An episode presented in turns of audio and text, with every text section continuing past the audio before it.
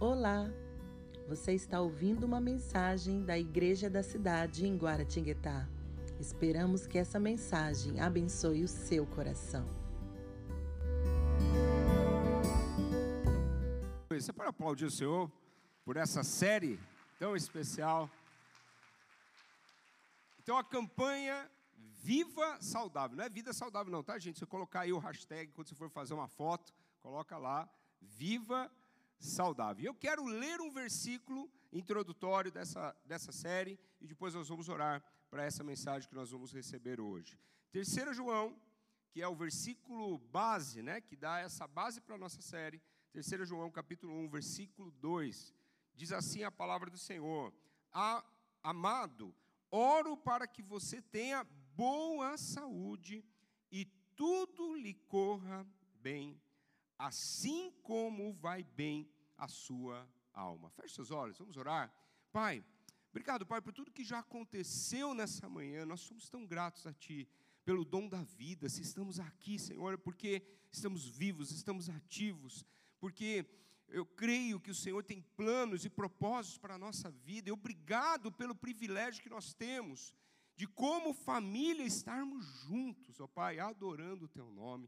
E Jesus, o Senhor prometeu: onde dois ou três estiverem reunidos no Teu nome, o Senhor estaria naquele lugar, e nós estamos reunidos aqui no Teu nome. Senhor, vem, vem agora por meio da Tua palavra, vem falar nos nossos corações, tira todo paradigma, todo bloqueio da mente, todo e qualquer tipo de preconceito na nossa mente, vai quebrando, Pai, e vem, Senhor, ministrando sobre as nossas vidas, vem aplicando a tua palavra, a começar em mim que vou ministrar, mas na vida também de cada um dos meus irmãos, Pai.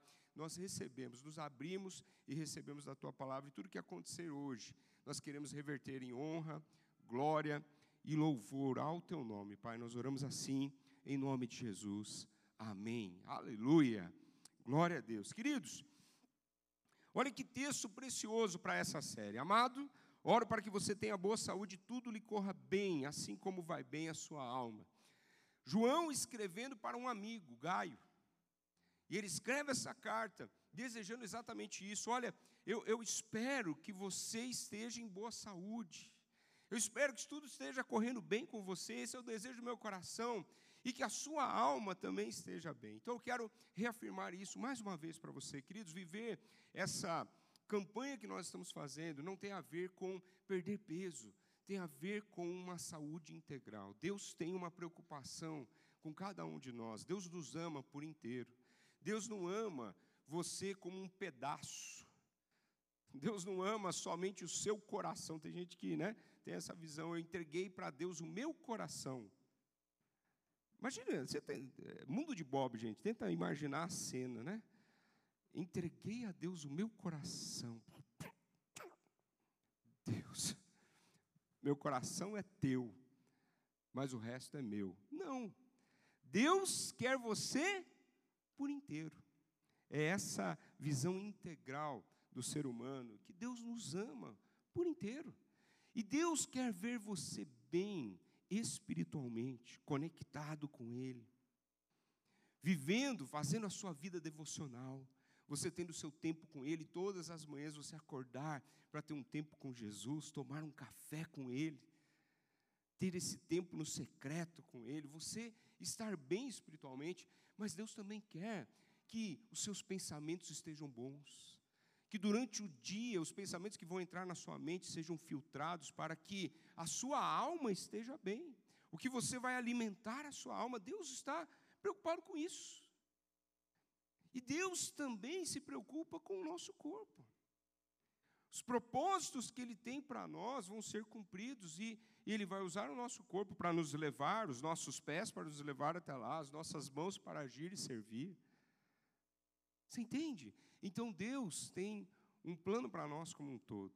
Então, nossa expectativa é que essa série te desperte para essa realidade, que a sua saúde esteja bem, que o seu corpo esteja bem, assim como vai bem também a sua alma, de forma integral. E hoje, então, essa segunda mensagem da série, nós vamos trabalhar nesse tema: comer bem não é comer demais. E mais uma vez, dentro dessa linha, eu quero explicar para você. Essa série não tem a ver com regime.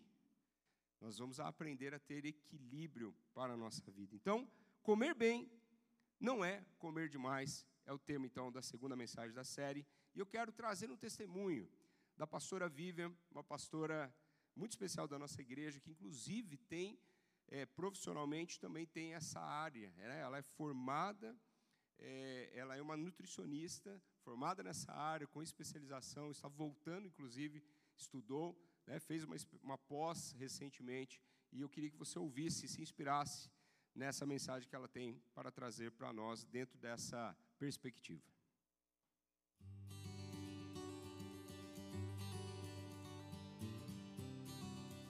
A minha relação com os alimentos, ela começou bem cedo. Desde tenra idade eu me lembro de como haviam trocas e significâncias que foram desenvolvendo em mim o que chamamos de compulsão alimentar. Filha única, de pais muito simples, o alimento nunca me faltou, mas eu não tinha alimentos específicos que crianças gostavam eu me lembro de algumas privações. Então, os meus pais, na tentativa de me cercarem deste amor e carinho, desenvolveram em mim algumas trocas, né? Deixavam alimentos, traziam alimentos e sempre era talvez o doce, a bala, o bombom, e isso foi trazendo associação para o meu coração de que eu estava protegida, de que eu estava bem, de que eu estava calma e que ia ficar tudo bem se eu tivesse aquele tipo de alimento. Então, crescendo um pouquinho mais, já entrando na adolescência, desenvolvi o que chamamos de bulimia, o início dela. Graças a Deus, o Senhor foi muito gracioso comigo e logo me tirou daquele ambiente, que é um ambiente muito torturador, mas um ambiente que a gente vê muito, é uma realidade é, mais real do que a gente pode imaginar. Mas com 14 anos, eu perdi a minha mãe. Então eu me vi numa cozinha, uma filha única, tendo que preparar os meus próprios alimentos e dar conta do meu pai também. Então eu comecei a desenvolver ali uma proximidade muito especial com os alimentos. E eu tinha um chefe de cozinha muito especial, o próprio Criador. Ali nós recebíamos muito dele. Ele nos ensinava, ele me ensinava, ele falava a respeito do alimento como um presente. Ele me falava do alimento como um prazer e ele ia trazendo e desenvolvendo equilíbrio. Hoje eu tenho plena noção de que eu fazia coisas porque eu tinha uma instrução do Criador. Eu não me via sozinha ali naquele lugar. Então ali tendo é, uma orfandade de mãe, vivendo um, alguns bloqueios na área emocional, eu pude sair daquela atmosfera. Ainda celebro a minha, a minha vitória na compulsão e na bulimia. É uma área de sensibilidade, mas eu creio que o Senhor tem cuidado do meu coração. Depois eu cresci, fui para a área da nutrição porque queria conhecer a o poder, entre aspas, dos alimentos na vida de uma pessoa e fui desenvolvendo então outras habilidades e capacidades. Casei, tive filhas e procuro a cada dia trazer para minha casa esse ambiente. Sempre passa talvez um ambiente de dor. Minha mãe cozinhava muito bem, então foi muito difícil entrar na cozinha e fazer e tentar fazer o que ela fazia. Mas romper com aquela limitação, com aquela dor, isso trouxe ao meu coração novos horizontes, novas perspectivas. Então, quando eu penso hoje nesse ambiente de alimentação e de nutrição, eu realmente visitei a minha dor, eu realmente visitei as minhas incompatibilidades emocionais e junto a ela, junto com o Criador, eu recebi algo novo. E hoje a alimentação não me causa mais dor nem dano, e eu não corro de uma maneira rápida para compulsão. Eu posso pensar, raciocinar e até dizer não. E hoje ele tem trazido ao meu coração que esse ambiente pode ser um ambiente que eu posso ensinar e partilhar, que o alimento mesmo ele traz essa, esse combustível para avançarmos no chamado que nós temos. E não só isso, ele, ele traz esse ajuntamento, um ambiente de comunhão, um ambiente de partilhar o que o Senhor fez. Sim, é possível, junto a alimentos, desenvolver uma vida saudável no corpo, na alma e no físico. Deus abençoe você.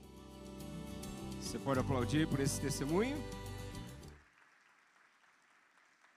Comer bem não é comer demais. Algumas recomendações da palavra de Deus, Filipenses 4, 5, nos fala o seguinte: Seja a vossa moderação conhecida de todos os homens, pois perto está o Senhor. A Bíblia nos traz essa perspectiva de moderação em todas as áreas da nossa vida, inclusive no que diz respeito à nossa alimentação que nós podemos aplicar.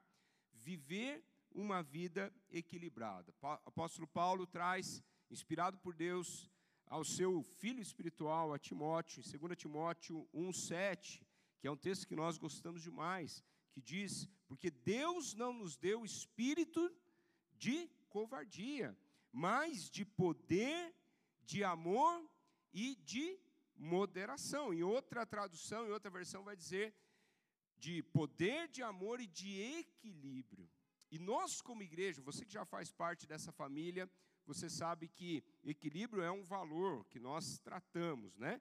Nós realmente temos esse, esse valor como igreja, de viver uma, uma igreja equilibrada, equilibrada nos seus propósitos, uma igreja equilibrada entre palavra e poder, entre caráter e carisma. Tudo isso tem a ver com equilíbrio para a nossa vida.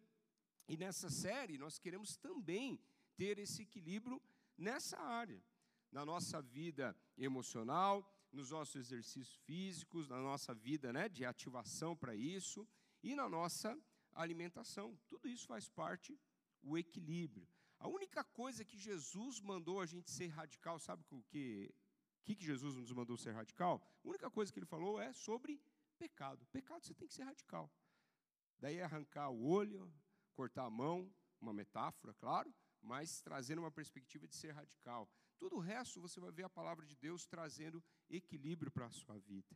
Então, inclusive quando a gente está falando de alimentação, não é você ficar sem comer, não é você é, é, ser radical de alguma forma. Talvez a gente vê tanta coisa na internet que vai falando de, de, de, se, de se alimentar, mas de fazer coisas radicais. Nós não estamos falando disso, porque não é isso que Deus quer para a gente. Deus quer para a gente uma vida equilibrada, um equilíbrio, uma moderação, e isso se aplica também na nossa alimentação. Números capítulo 11, versículo 34, Deus traz uma, uma palavra dura sobre a questão da gula, o que aconteceu com o povo lá no deserto, por causa do desejo desenfreado deles. Diz que, porque ali foram enterrados os que tinham sido dominados pela gula. Dominados pela gula, nós vamos falar um pouco sobre isso daí. Então, a, a glutonaria, ela é uma prática é, caracterizada por festas pagãs, acontecia muito dessa glutonaria, né? viver essa perspectiva de, de um desejo desenfreado. As festas aconteciam isso, né? e nós vemos isso sendo trazido para o nosso contexto de sociedade. Só para você ter uma ideia, o, o, o slogan da, da antiga MTV, talvez alguns, os mais novinhos aí talvez não se lembrem, mas a grande maioria se lembra da MTV. E o slogan dela, olha, olha que falava, para você ter, ter uma ideia do como isso está presente dentro da, da sociedade. Diz assim, ó, um pouco de libertinagem, de orgulho, de preguiça, de glutonaria com moderação é prazer e diversão, e é esse pouco que faz o coração continuar batendo. Olha só, trazendo uma, uma menção, inclusive, dos sete pecados capitais, né, alguns deles para dentro, trazendo para dentro da vida, dizendo que ah, para o meu coração bater, para eu viver uma vida realmente intensa, eu preciso de da glutonaria, eu preciso da libertinagem, eu preciso da luxúria. Não, gente. Não, pelo contrário, a palavra de Deus nos diz o contrário. Você quer viver bem? Nós falamos isso na semana passada. A primeira coisa que você tem que resolver na sua vida é o problema do pecado. Não trazer o pecado para dentro da sua vida, pelo contrário, é tirar o pecado de dentro da sua vida, da sua prática. Se arrepender e mudar de vida. Dr. Carl Menninger, psiquiatra norte-americano, ele diz o seguinte: a glutonaria é pecaminosa em todas as suas formas, pois representa um grau de amor próprio autodestrutivo. É um egoísmo, é um, é um amor próprio mais autodestrutivo. É o que gera a glutonaria. Então, a gula, para a gente entender, a gula vem do latim E é esse apego exagerado ao excesso de comida e de bebida, a entrega aos prazeres da comida. Isso é a gula. Antigamente, né, os reis tinham seus banquetes e a gula fazia parte desses banquetes que os reis eles davam. Então, por exemplo, nós vemos um, um, um, um livro da, da, da, palavra de Deus, o livro de Daniel, uma história falando sobre Daniel e seus amigos, Sadraque, Mesaque e Abidinego, que vão para a Babilônia. E ali, naquele lugar onde eles estavam, por serem sábios que foram trazidos para o cativeiro, eles eram tratados com honra. E ali fazia parte se banquetear naqueles manjares do rei. Mas Daniel colocou no seu coração de não se contaminar com a comida do rei. Nós vemos isso em Daniel 1:8, diz assim: Daniel, contudo, decidiu não se tornar impuro com a comida e com o vinho do rei, e pediu ao chefe dos oficiais permissão para se abster deles. Inclusive, baseado nessa perspectiva, vem a série Plano Daniel, que nós já fizemos em algum momento aqui da igreja. Então, mais uma vez, queridos, a maior motivação para você viver com o peso correto não é a sua estética, e sim a sua saúde. O que vai ter que, o que vai te motivar a você pensar na sua alimentação não é o seu espelho, tem que ser o seu, o seu médico, tem que ser a, a receita médica, tem que ser algo que você está pensando na sua saúde. Tá bom, gente? A gente tem que entender isso daí. Viva saudável não é uma campanha sobre perder peso, e sim sobre ganhar saúde. Nós vamos ganhar saúde, gente? Vamos juntos? Aleluia, aleluia. Então a gula, para você entender, nós vamos falar bastante sobre isso hoje. Se prepara aí. Gula é um tipo de concupiscência. O que, que significa concupiscência? É um desejo desenfreado. O apóstolo João, em 1 João, a sua carta, ele escreve, capítulo 2, fala assim: ó, não ameis o mundo, nem as coisas que há no mundo. Se alguém amar o mundo, o amor do Pai não está nele, porque tudo que há no mundo, a concupiscência da carne, a concupiscência dos olhos e a soberba da, soberba da vida não procede do Pai, mas procede do mundo. Então, é algo que a gente, como cristão, nós precisamos estar muito atentos. Você já ouviu essa frase assim? Você já deve ter ouvido, né? É, é, que a gente acha até engraçada e bonita, mas é uma tragédia. Quando a gente fala assim, o crente não bebe, o crente não fuma, mas come que é uma beleza. Não é? Quando a gente olha, e, e, e às vezes as nossas rodas de comunhão, na verdade, comunhão para a gente é comida. É ou não é verdade, gente? Fala sério. É, é isso aí. Só que muitas vezes a gente não se atenta que, é, claro, é, é, só para deixar claro, gente, é muito legal a gente ter as mesas, né? Você sentar à mesa para ter o tempo de comunhão, tudo bem, é, é, é importante. Eu acho que não tem problema a gente associar com isso. Mas essa frase de ah, o crente não bebe, não fuma, ou seja, ele não, ele não comete os pecados, mas come que é uma beleza está cometendo pecado. Se a gente tem uma perspectiva dessa, a gente está indo para um lado de pecado. Por quê? É um desejo desenfreado, é uma concupiscência. E daí, quando a gente fala de não amar o mundo, a concupiscência da carne, a concupiscência dos olhos, às vezes a gente está falando disso daí, pensando em não, não, não, não ter um caso extraconjugal, não roubar, não cobiçar a, a, a dinheiro, não cobiçar a mulher do próximo, mas de repente a gente está com um desejo desenfreado na área da comida. Isso é um pecado, como outro pecado que precisa ser tratado, trabalhado. Né? Então eu creio que aqui, nesse auditório, existem quatro grupos aqui. E mais uma vez, não quero de forma alguma constranger ninguém, mas eu creio que existem pessoas que nunca tiveram problema com alimentação, que sempre fizeram direitinho, sempre tiveram uma vida equilibrada. Mas eu creio que existem pessoas que por vezes exageram e se sentem culpadas por causa disso. Existe um outro grupo de pessoas que estão sofrendo os efeitos por não se cuidar nessa área. E existe um último grupo de pessoas que estão ouvindo essa mensagem e que vão que essa mensagem vai ter um grande impacto. E nessa manhã haverá uma mudança de mente com relação à alimentação. Haverá mudanças de hábitos, haverá. Nós vamos, mais uma vez, não é o perder peso, mas eu creio que existe um grupo de pessoas que está entendendo e que vai praticar isso e viver essa vida saudável e ganhar saúde para a sua vida. Porque a gula também tem a ver com o hedonismo, que é esse prazer a qualquer custo. Muitas vezes, olhar para a comida como um prazer e de forma desenfreada, isso acaba gerando o hedonismo na nossa vida. Nós não podemos estar entregues a essa prática do hedonismo, que é esse prazer a qualquer custo, né? Então nós não, não somos hedonistas. Então comer demais pode ser uma doença emocional, pode ser algum tipo de fuga da nossa vida e o pior, nós precisamos entender que comer demais é pecado. Às vezes a gente dá esse nome de mau hábito, mas a gula, ela tem a ver com um pecado. E você já percebeu que você vai num, num, numa livraria evangélica, você vai ver livros de espiritualidade falando de vários assuntos, mas não trata disso. Não é? Você vê vários sermões que são pregados, mas não falando disso.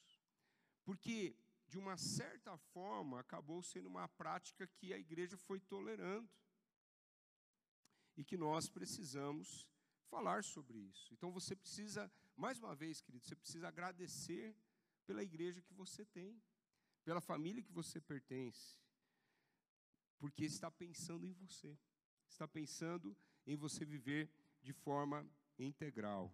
Então, comer de forma exagerada também pode estar associado a um mindset, que foi um padrão que foi desenvolvido na nossa mentalidade.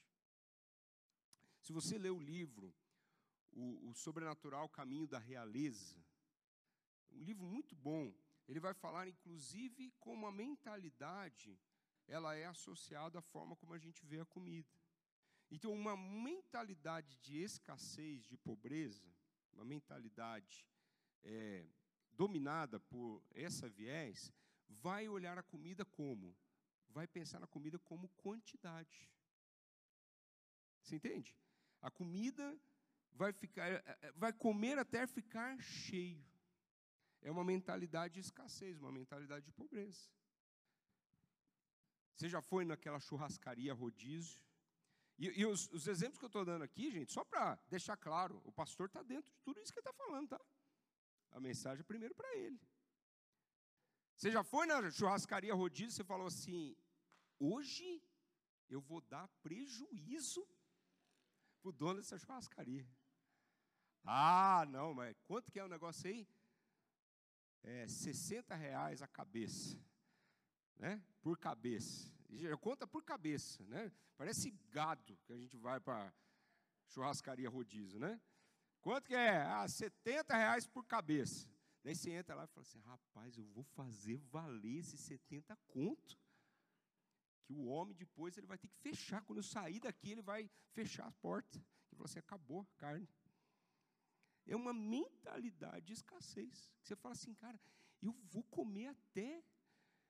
E daí vai no banheiro, abre a cinta. Cabe mais um pouquinho. Você conhece? Lembrei de uma piada aqui. É, o rapaz estava tão fastiado, tão fastiado, que não aguentava, estava cheio. E daí o amigo dele veio e deu uma sugestão para ele: rapaz, põe o dedo na garganta e vomita lá. Depois você coisa. Ele virou para ele assim: rapaz, se coubesse um dedo na minha garganta, eu comia uma banana. Nem o dedo na garganta cabia. Então, uma mentalidade errada com relação à comida. Agora, uma mentalidade de realeza. Como é que encara a comida? Não é a quantidade o importante, é o quê? a qualidade.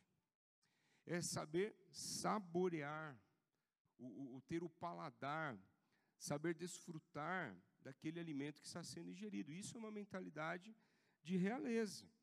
Então não é comer até estar cheio, é comer para ficar satisfeito. Isso tem a ver com uma mentalidade de realeza, é, é, apreciar o que é bom. É possível ir no rodízio de carnes e você apreciar o que é bom, comer o que é o melhor e saber que o que é bom para você, o que é bom para os outros não é bom para você. E você saber ser seletivo. Por quê? Os satisfeitos, a gente tem aprendido nessa igreja, gente, nessa família. Os satisfeitos são o quê? Seletivos. Isso é uma mentalidade de realeza, né? Então, é algo que eu, eu, eu, eu preciso falar para vocês, é algo que eu preciso trabalhar. De todas essas áreas que a gente está tratando, é a área que, que eu sei que é a mais complicada para mim. É uma mentalidade com relação à alimentação. Não é uma compulsão, mas é algo que eu preciso trabalhar na minha mente. Eu gravei um vídeo, quantos assistiram esse vídeo lá, lá no túnel da Revolução, falando sobre a, associando né, as batalhas que aconteceram lá com essa batalha que acontece na nossa mente quando a gente pensa na vida saudável. Né? E uma das batalhas tem a ver com a forma como a gente encara a alimentação. E isso é algo que eu sei que eu preciso trabalhar. Porque eu gosto de comer, gente. E dependendo como encarar, na mentalidade errada, quando a gente olha para um alimento, a gente vai desenvolver é, é, um desequilíbrio. Entende isso, gente? Então, é algo que eu tenho, preciso trabalhar na minha vida. Preciso estar atento. Porque não é, é, é, é uma mudança, como eu expliquei, de mentalidade. Eu acho que na quarta-feira eu falei disso daí, né? Dessa mudança de mentalidade. Ter uma vida saudável, a gente precisa mudar a nossa mente com relação a tudo. Como a gente encara um exercício físico. Porque às vezes também você quer ser exagerado, daí você vai sair e querer fazer tudo de uma vez, e quando você vê, você não aguenta, você precisa do equilíbrio. Ah, não, agora não vou mais comer nada. Não, filho, é o equilíbrio. É pensar na saúde. Isso tem a ver com uma batalha que acontece na nossa mente. E, gente, mais uma vez, essa mensagem não é para os obesos. Não é. Então, não, não, não, não encare dessa forma. Não é sobre obesidade, tem a ver com equilíbrio, saúde. Inclusive, inclusive, existem os falsos magros. Tem gente que fala, não, porque é magro que é saudável. Não.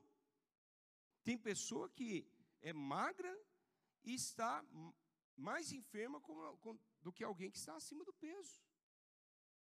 Você entende isso? Então, não tem a ver. Existem esses falsos magros, que é magro, não tem peso, mas está com a saúde ruim. E às vezes até por falta exatamente da alimentação boa, saudável, equilibrada. Né? Então, é, entenda isso, que Deus tem aqui uma mensagem para todos. Porque esse desejo desenfreado tem a ver com comer demais, com beber demais, mas tem a ver também com gastar demais. Tem a ver com ser impulsivo demais, tem a ver com compulsões em outras áreas, que daí precisa lá do 30 semanas. Né? Fazer o 30 semanas de sexta-feira aí, inclusive fica o convite para você estar aqui às sextas-feiras. Mas para todos que estão nesse auditório, eu quero dizer, sua saúde importa. E a pergunta é: qual tem sido a sua atitude nesse assunto? Será que você está com algum tipo de concupiscência, de algum tipo de desejo desenfreado ou algum tipo de compulsão em alguma área da sua vida? Se esse é o caso, você precisa confessar e abandonar. Encarar como um pecado que precisa ser confessado e abandonado. Que nessa manhã o Espírito Santo possa falar o seu coração, trazer essa perspectiva e você confessar, falar dessa compulsão, desse desejo desenfreado e trazer arrependimento para uma mudança. Então nós encaramos, olhamos aí para a gula como um pecado. Mas eu quero também trazer uma perspectiva para você de malefícios que acontece quando nós comemos de forma compulsiva. Vou passar rapidamente para você alguns desses malefícios. Primeiro, nós perdemos o prazer no paladar na comida. A refeição ela deixa de ser apreciada quando você come rápido, quando você simplesmente quer é, tem um tipo de compulsão. Você não aprecia mais o sabor dos alimentos. E é algo que precisa ser mudado. É um malefício isso. Que mais? O malefício. perdemos o prazer da companhia à mesa. Quando o seu foco é comida, você para de olhar para a pessoa que está ao seu redor. Você que está saindo com a sua esposa, vai lá no jantar do Dia dos Namorados, chegando aí. Faça essa pergunta para você: você está olhando no olho dela ou você está olhando para o bife que está no seu prato? Você está dando mais valor para a companhia dela ou para o petit gâteau que você vai comer no dia dos namorados? Então, quando você foca na comida, você perde o foco no que é importante. A mesa, estar junto com as pessoas. O que mais? Nós ficamos cheios, mas não satisfeitos. Então, comer não tem a ver com ficar cheio, pasteado. Né? O pessoal fala, fiquei fastiado. Né? No inglês é I'm full. E essa expressão não é legal, I'm full. Não, eu preciso estar o quê? Satisfeito. Melhor para se usar é estou satisfeito. Eu consegui saber o momento aonde eu parar para não ficar ruim depois. Que mais? Nós abusamos de algo sagrado. A refeição precisa ser encarada como uma bênção de Deus para os seus filhos. Se eu não encaro, se eu tenho uma atitude hedonista com relação à comida, eu estou, de certa forma, profanando algo que é uma bênção de Deus, especial, um presente especial de Deus para a minha vida. Quinto, nós pensamos que a comida é a única coisa importante e deixamos de ver o que, que é o mais importante. Então, Provérbios 15, 17 fala: é melhor ter verduras na refeição onde há amor do que um boi gordo acompanhado de ódio. Precisamos valorizar o que é o especial de uma refeição. E por último, estamos tentando preencher um vazio. Muitas vezes a comida, na verdade, está associada a um vazio no nosso coração. Está ligada a uma emoção que precisa ser preenchida.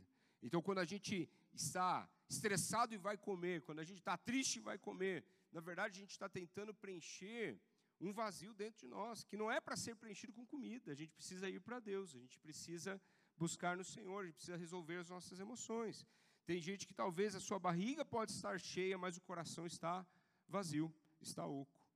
Então não pode ser encarado, nós estamos tentando preencher esse vazio e não pode ser dessa forma. Então qual a solução, queridos? Qual a solução? Eu quero ler um texto bíblico e trazer essa solução para você e meditar sobre isso com você. Provérbios 3, 21 a 26. Abra aí a sua Bíblia comigo. Eu quero ler esse texto para você. Provérbios capítulo 3, versículo 21 a 26. Não estou começando agora a mensagem, não, tá, gente? A mensagem já está acontecendo. Tá? Tem gente que agora assustou, regalou o olho, assim, já pensou na comida do almoço, né? Falou, meu Deus, o pastor vai começar agora a pregar, gente. Eu pensava que ele ia para a conclusão, agora que ele vai ler o texto bíblico o frango está lá, vai queimar. Fica tranquilo. Nós estamos, já está pregado já, tá? Mas eu quero trazer esse texto para você e meditar em alguns princípios com você. Provérbios capítulo 3, versículo 21 a 26 diz assim: Meu filho, guarde consigo a sensatez e o equilíbrio. Nunca os perca de vista. Trarão vida a você e serão um efeito para o seu pescoço e então você seguirá o caminho em segurança, não tropeçará. Quando se deitar, não terá medo, o seu sono será tranquilo. Não terá medo da calamidade repentina, nem da ruína que atinge os ímpios, pois o Senhor será a sua segurança e o impedirá de cair em armadilha. Qual é a solução, então, queridos, para esse assunto que nós estamos tratando nessa mensagem, mas para todo o resto da nossa vida. O que é a solução? A solução é exatamente esse bom senso, sensatez e equilíbrio.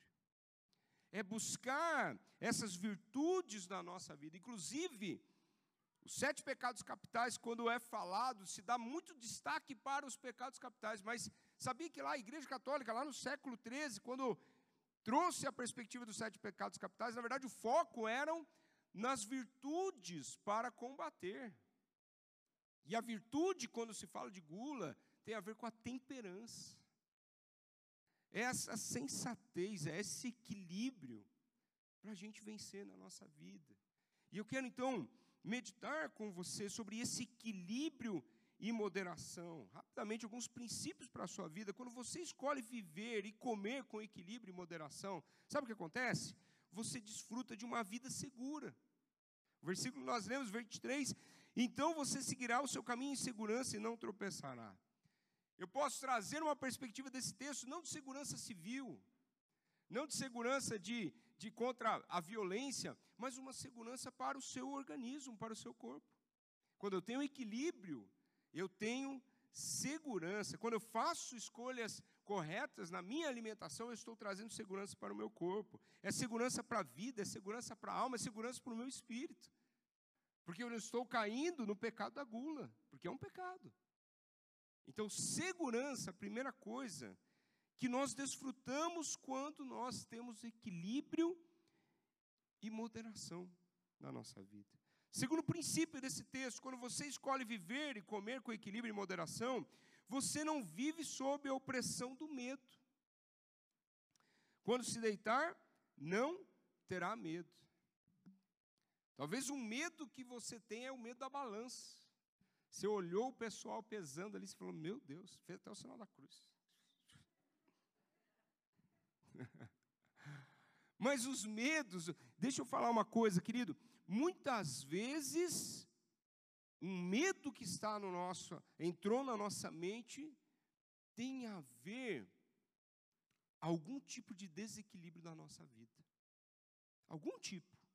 Em alguma área espiritual, física, emocional, algo se desajustou dentro de nós e a gente começou a ter alguns medos que começam a tentar dominar a gente. Quando a minha vida está equilibrada, a minha mente está estruturada, consequentemente, o medo não pode dominá-la.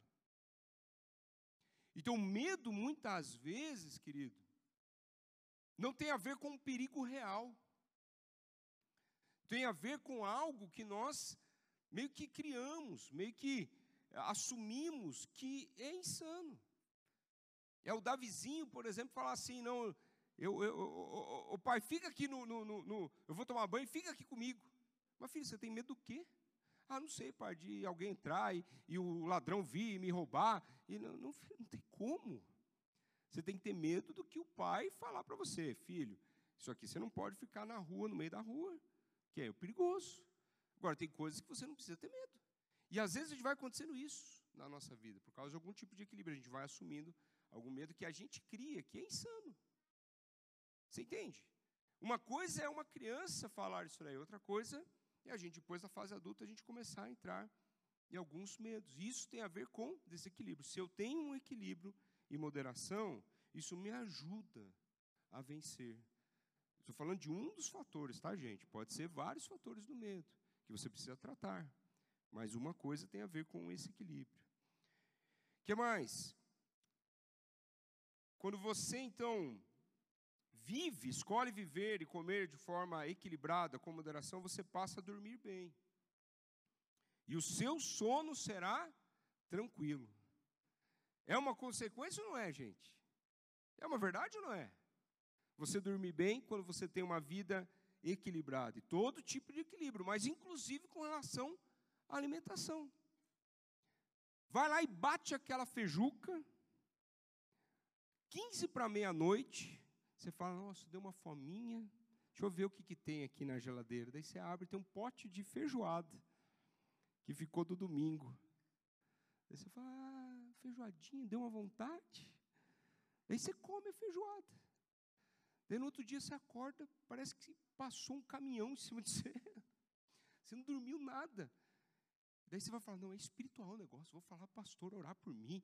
Ah, deve ter algum espírito me perturbando à noite. Não, filho, é a feijoada que você comeu. Tem como. Você foi num rodízio à noite e foi dormir depois. Então, uma vida equilibrada. Equilíbrio vai trazer também um sono mais tranquilo para você.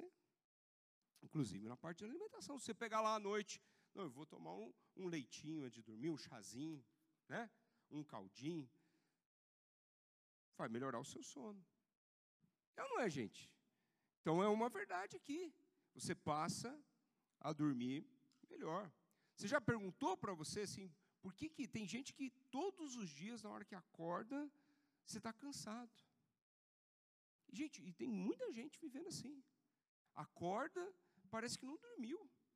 Sente assim o corpo pesado, cansado. Você tem que pensar o que, é que está causando. E muitas vezes vai estar associado a algum tipo de desequilíbrio na sua vida. Então, equilíbrio e moderação vai te ajudar também a ter um bom sono.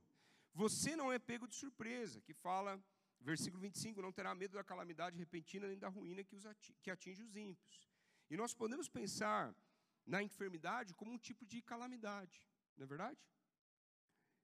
E eu quero dizer para você, querido, que existem enfermidades, existem doenças que nós não temos responsabilidade. Existem doenças que vão acontecer na nossa vida. Que nós vamos pegar e ser pegos de surpresa. Faz parte de não estar no céu ainda. Um dia nós vamos estar no céu, daí não vai ter enfermidade, não vai ter doença. Mas existem muitos casos que a enfermidade ela está relacionada às escolhas erradas que nós fizemos. Então, se eu tenho equilíbrio, se eu tenho sensatez nas minhas escolhas, isso está afetando, inclusive, a não ser pego de surpresa com algum tipo de enfermidade. Está contribuindo para a minha vida. Está entendendo aí, querido? Quanto está entendendo isso que está sendo ministrado? Amém? Faz sentido para você? Amém?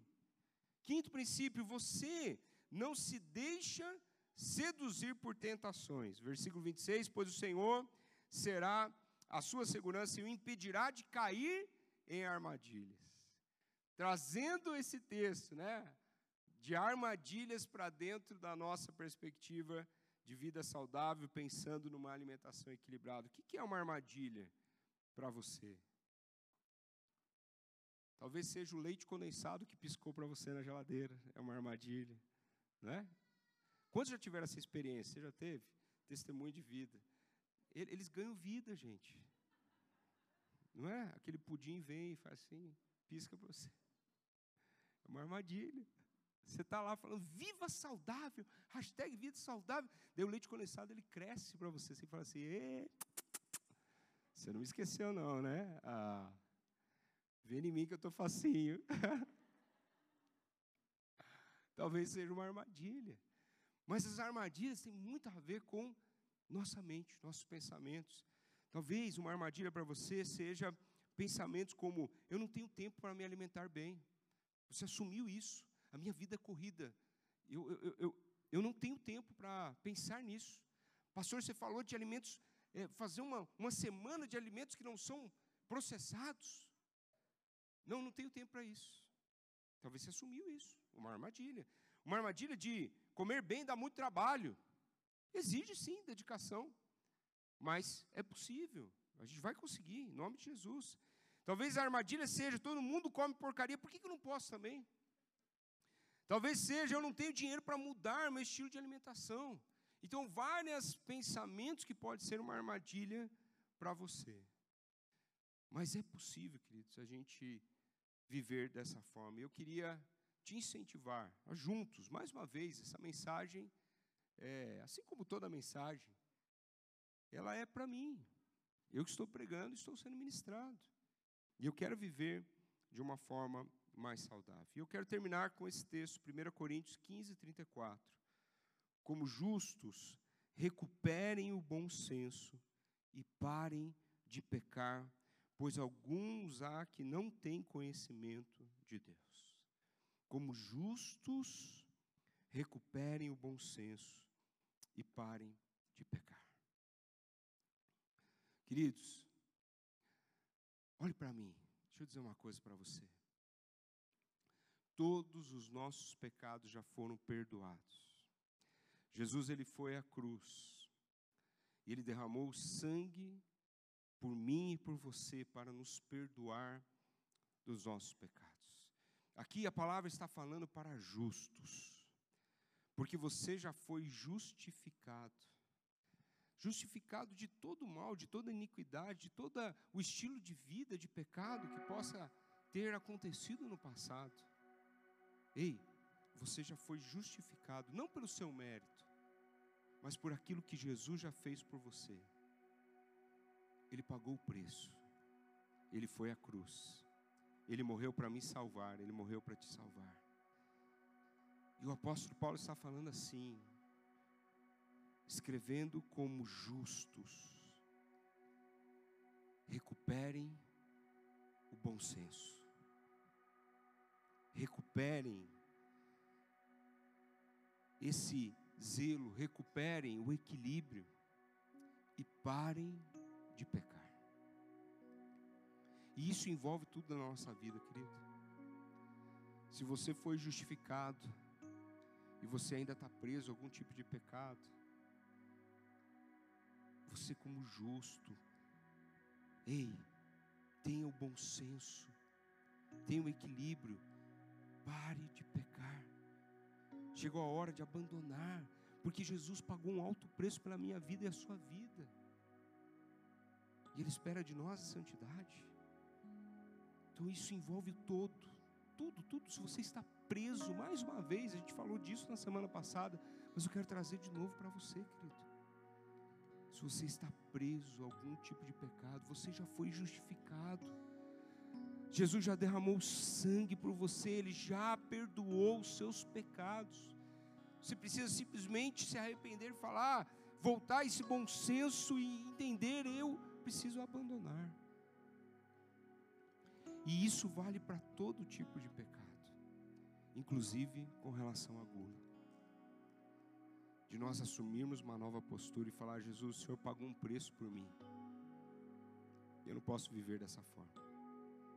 Eu quero viver diferente. Eu quero assumir um novo estilo de vida. Eu quero glorificar o Senhor com tudo que eu fizer. E isso significa todas as escolhas que eu vou fazer daqui para frente, eu quero glorificar o teu nome. E eu quero te convidar para você ficar em pé nesse momento, fechar os seus olhos.